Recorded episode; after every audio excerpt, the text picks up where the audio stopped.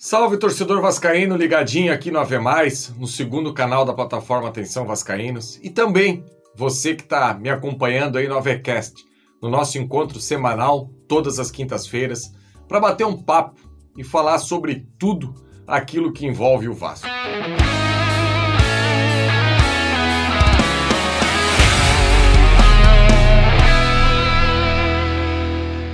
Hoje eu vou trazer algo aqui que é atemporal. Não é algo do momento que o Vasco vive hoje. Quero ser um pouco saudosista aqui. E quem tem aí, próximo da minha idade, a galera que quarentou, talvez vai se identificar muito com o que eu vou falar aqui. O que eu quero trazer para você aqui e propor o debate é que essa instituição que é e continua sendo gigantesca, ela foi abduzida, que o torcedor possa viver grandes emoções de forma positiva. E olha, isso já completa quase que duas décadas. Se a gente parar para pensar aí, um grande time que o Vasco teve, ou pelo menos o grande ataque ali do estadual de 2003, já que a gente está em 2023, e hoje eu vou relembrar bastante coisa aqui da minha cabeça. Não tem nada escrito, não estou olhando para papel nenhum. Em 2003 a gente tinha aí o Quarteto Fantástico, que foi campeão estadual, que era Marcelinho e Peck, os dois meias, e lá na frente Marques e Valdir Bigode. E olha que quem foi decisivo aí na, na final contra o Fluminense foi uma letra do Léo Lima, foi o, o, o gol do, do, do Souza Caveirão, né? Depois que o Cadu buscou lá na linha de fundo aquela bola, o cruzamento de letra do Léo Lima. Então 2003 é, foi talvez aí esse quarteto que o Vasco teve de expressão. Depois a gente teve de 2003 até 2011 esse tempo todo aí sempre no limbo com a primeira queda que a gente teve. Depois a gente voltou a montar um time bom de 2011. Quem não lembra o time da Copa do Brasil, Fernando Praz, Alain, Anderson Martins, Dedé, e o Ramon lá na lateral esquerda, Eduardo Costa, Rômulo, Felipe, Éder Luiz, Alexandro, Diego Souza. A base que, que jogou aí e venceu a, a Copa do Brasil. E depois, 2012, é que o Vasco também teve aquela boa campanha. E aí, torcedor, que eu quero chegar para você. Nesse intervalo aí, que, que a gente viveu essas épocas, é tão dolorido isso, sabe por quê? Porque a gente começa a lembrar de lances específicos que ficam batendo na cabeça do torcedor vascaíno e a gente acaba criando uma memória afetiva por alguns lances e infelizmente a gente não consegue mais preencher é, o nosso cérebro com novas memórias afetivas de grandes jogos que o Vasco participou. Sabe por quê? Vamos fazer um exercício aqui. Qual foi é, o último grande jogo que o Vasco disputou que tinha apelo em rede nacional por ser algo assim grandioso, chamar a atenção não só do torcedor vascaíno, como também do torcedor em geral do futebol? Olha, se você começar a puxar na memória aí, eu acho que os dedos do Cássio é, eliminaram o Vasco dos grandes jogos, dos grandes clássicos, das grandes participações. Eu sempre falo nas lives que é, eu tenho saudade de ver o Vasco jogar quarta-feira, 21h45, jogo grande. E eu acredito que aquela partida contra o Corinthians, em 2012, encerrou, e agora a gente está falando aí de 11 anos desse jogo, o Vasco desse cenário. Porque depois disso, o Vasco participou da Libertadores da América de 2017, que a gente pode combinar aqui que foi um pesadelo total. Campanhas é, em Copas Sul-Americanas, o Vasco também, né? Absolutamente nada. Copa do Brasil, o Vasco coleciona vexames absurdos, como o desse ano de ser eliminado pelo ABC, que se a gente der uma olhada na tabela da Série B, a gente pode bem observar o que aconteceu com o ABC depois que eliminou o Vasco. Então, essa memória afetiva, que nem eu que eu tenho 40 anos. Por exemplo, minha primeira memória do Vasco é 84. Sim, 84, eu tinha 5 anos, que o Vasco perdeu a final do Brasileiro de 84 para o Fluminense, em que muita gente fala do gol do Romerito, só que o gol do Romerito foi no primeiro jogo. O segundo jogo foi 0 a 0 Em 84, que o Vasco teve os dois artilheiros do Campeonato Brasileiro, Roberto Dinamite e Arthurzinho. E olha que no segundo jogo, o Roberto Dinamite talvez tenha perdido a maior oportunidade de gol com a camisa do Vasco. O Arthurzinho entra pela esquerda, cruza, tá quase sem goleiro, o Dinamite acaba chutando para fora, na rede, pelo lado de fora. Um, realmente um gol que até hoje, se você puder buscar aí no YouTube, os melhores momentos do segundo jogo, Vasco Fluminense, você vai ver que é inacreditável que um jogador com a qualidade do Dinamite tenha perdido aquele gol. Depois vem a memória do gol do Tita. Meu Deus, um jogo que eu lembro que não foi televisionado. A maioria da galera que acompanha o trabalho aqui sabe que eu moro no sul do Brasil, em Santa Catarina. Um jogo que não foi televisionado. Só que a memória do gol pelo rádio e depois poder esperar o domingo à noite para assistir no Fantástico esse gol do Tita, que até hoje eu quero que algum físico me explique o que o Dinamite fez naquele gol, porque a bola vem cruzada, o Dinamite agasalha lá no peito no ar, gira e rola pro Tita fazer o gol e colocar a camisa na cabeça. O bicampeonato de, em 88, primeiro jogo, golaço do Bismarck, o gol do empate. Bebeto saiu na frente 1 a 0. Depois o Bismarck vem pela direita, corta para o meio, bate de canhota lá na bochecha da rede, coisa linda. O segundo gol do Vasco, mais golaço ainda, em que o Romário pega a, a, a bola recuada pelo Edinho, dá o chapéu no Zé Carlos, empurra de cabeça. Aí vem o segundo jogo, que a galera também fala, o gol do título do Cocada, o gol do, o, o, o gol do Cocada fechou a tampa do caixão. Só que assim, se o jogo terminasse empatado ali, o Vasco era campeão da mesma maneira, ficou uma memória afetiva. Depois, o título brasileiro de 89. Meu Deus do céu. O que foi aquilo? Que jogada que foi aquela? A falta para o São Paulo na entrada da área. O jogador do São Paulo cobra a falta, ela pega na barreira no Marco Aurélio. Ela sobra para o William. O William toca no Bebeto. O Bebeto com ela no ar dá meio que um 3D de um chutão. Pega o Sorato lá na ponta esquerda. O Sorato devolve pro Mazinho. O Mazinho vira o corpo. Toca a bola pro Bismarck. O Bismarck dá no boiadeiro. O boiadeiro meio que, que sem olhar, dá na direita. Com a voz do Galvão Bueno. Boiadeiro Luiz Carlos passa sozinho na direita ele cruza. O Sorato que pegou a bola do Bebeto lá na ponta esquerda, detalhe, com a marcação do Ricardo Rocha, entra nas costas e faz de cabeça, Vasco 1 a 0. Meu Deus, na época eu tinha 10 anos, eu narrei o gol, tô falando para você aqui de cabeça, passando pé por pé. Depois, 92, aquele jogo no Maracanã no quadrangular, o 3 a 3 Três gols do Bebeto. Como o Bebeto foi ídolo do Vasco em 92, ídolo da prateleira muito alta. Quem viveu aquilo sabe. Três gols do Bebeto pelo Vasco, três gols do Paulinho McLaren pelo Santos. Depois, aqueles dois confrontos com o Flamengo, o empate em 1 a 1 no primeiro jogo, gol do Luizinho. Depois, perdemos o jogo na quarta-feira, em que deu tudo errado. O Cássio entrou cara a cara e empatar o jogo, sentiu a coxa, saiu. O Eduardo terminou o jogo, outro lateral esquerdo com o braço aqui segurando. O tricampeonato carioca, os dois gols do Valdir em 93, depois os dois gols do Jardel em 94, contra o Fluminense, o pênalti perdido pelo Bismarck em 93. Aí a gente vem de, de memórias afetivas. 97, então, dá para fazer um livro.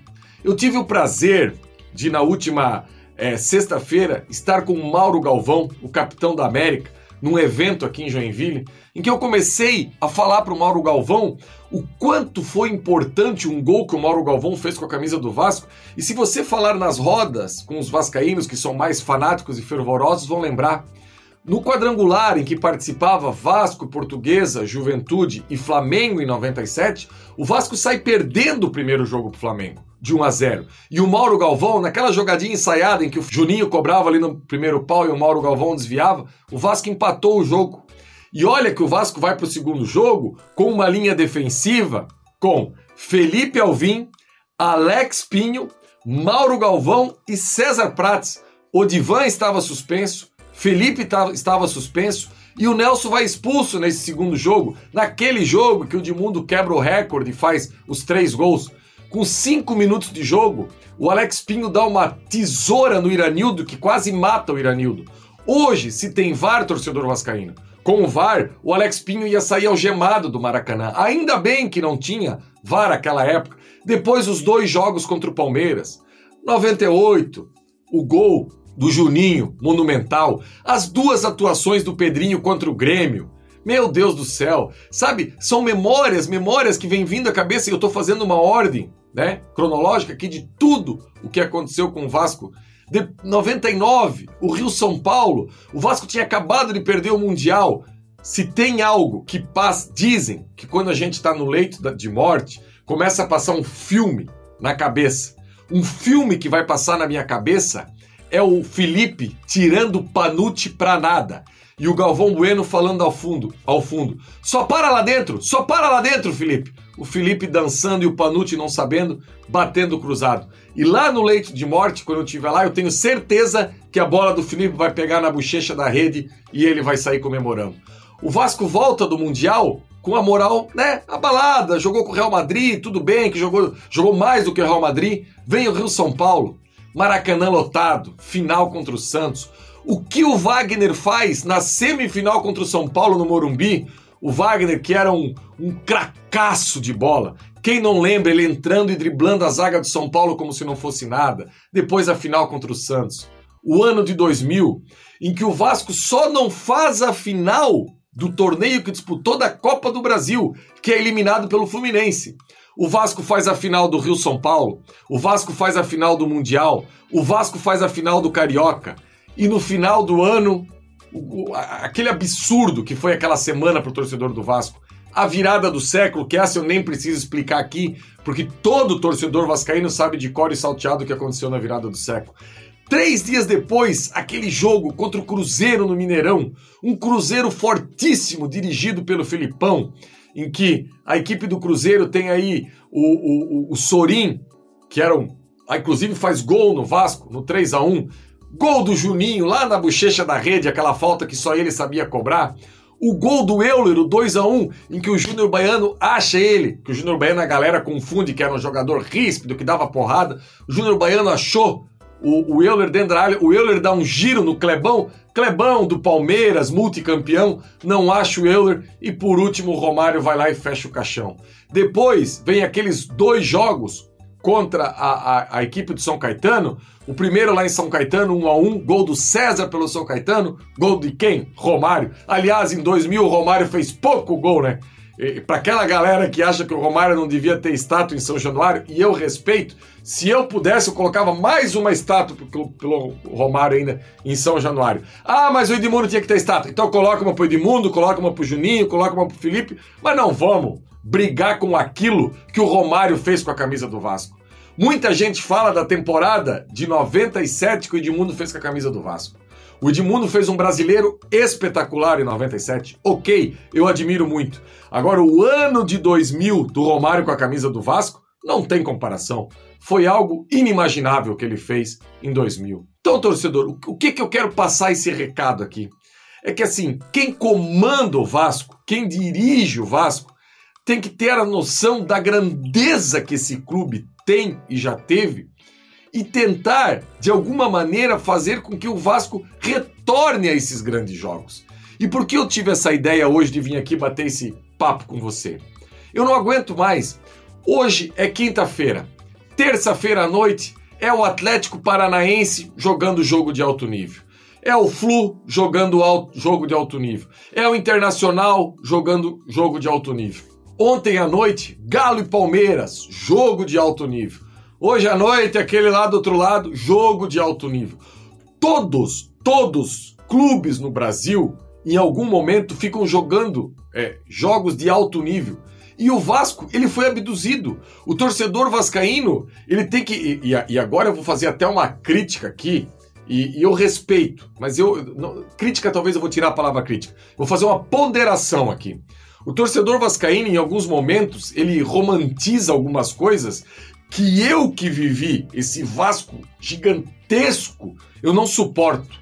Quando eu escuto alguém falar, O Alex Teixeira foi o herói da Batalha da Ponta Grossa. Eu tenho vontade, não tem aquele meme do Léo, lateral do Santos? Eu tenho vontade de chorar e morrer.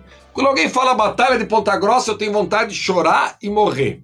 A Batalha do Acesso contra o Ituano. Pelo amor de Deus.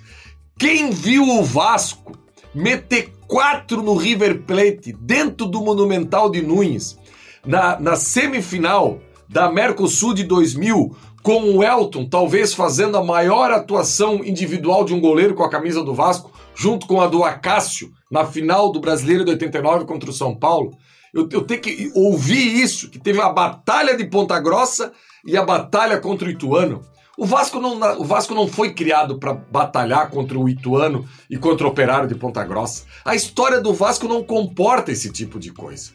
Então, torcedor, o que eu quero trazer hoje aqui é que a gente tem que, é, é, de alguma maneira, passar para essas pessoas que comandam que nós não podemos ficar acomodado com isso. Nós não podemos entrar no Campeonato Brasileiro. Agora a gente está nesse momento. Agora já não tem mais o que fazer. E o problema é esse. Nós que vivemos esse Vasco gigantesco, a gente não tem mais paciência para ficar esperando o tal do, do processo. A gente quer o propósito porque a gente merece o propósito, a gente merece isso. Só que, infelizmente, fazer isso de uma hora para outra, eu sabia que ia ser difícil. Só que foi me prometido que ia ser fácil. E aí é o, o grande problema. Não deveriam ter prometido para nós, torcedores e analistas e todo mundo que gosta do Vasco, que seria algo fácil. Agora, corrigir essa rota e que, que o Vasco consiga sair desse buraco, desse inferno que é ficar competição após competição, ficar brigando na parte de baixo. Que o torcedor vascaíno possa criar memórias afetivas, e olha quantas eu narrei aqui para você, se puxar lá do início do meu comentário, talvez mais de 20 memórias afetivas, e eu quero que o Vasco é, é, e o torcedor vascaíno tenha a possibilidade de criar mais. Todas ou a maioria dessas memórias afetivas que eu falei aqui para você, eu tinha ao meu lado no sofá o meu saudoso pai que faleceu há 10 anos, em 2013. E de 2013 para cá, eu pergunto para você, qual é a memória afetiva que eu tive com meu filho que tem 13 anos hoje? Eu não consigo ter na memória grandes jogos do, do Vasco que eu assisti ao lado do meu filho. Isso, isso já passou do limite. Já passou da hora de quem comanda o Vasco e os caras chegaram agora que eles consigam dar um jeito nisso. Se apertar minha mão aqui e falar assim, Jean, em dois anos nós vamos estar voltando a competir em alto nível. Ganhar ou perder, porque eu não citei só a vitória aqui. Eu citei a derrota para o Real Madrid, eu citei a eliminação para o Corinthians na Libertadores de 2012. A minha primeira memória de Vasco em 84 é a derrota para o Fluminense. Mas eu criei uma memória. O que eu quero é que minha equipe volte a competir. E não esse Vasco que está aí hoje, que joga um Campeonato Brasileiro de pontos corridos, de domingo a domingo e ainda brigando na parte de baixo da tabela. Então, essa aflição, isso tudo que envolve o torcedor vascaíno, é normal e que a gente possa voltar a ter memória afetiva com esse clube que tanto a gente ama e eu tenho certeza que se as pessoas que comandam conseguir administrar minimamente, a torcida vem junto, volta esse casamento e o Vasco volta ao cenário do protagonismo do futebol brasileiro. E eu não estou falando nada aqui além daquilo do que as pessoas que comandam o Vasco me prometeram em algum momento. Valeu, galera! Você que curtiu aí hoje essa volta ao passado do Vasco Glorioso, por favor, deixe seu like, compartilhe esse vídeo aí nas suas redes sociais e a gente espera que a gente volte a ter essas memórias afetivas. Você que está no AVCast aí também, quinta-feira que vem eu volto por aqui para conversar e resenhar para você que a coisa que eu mais amo nessa vida é falar desse clube, que é o Clube de Regatas Vasco da Gama. Abraço, galera!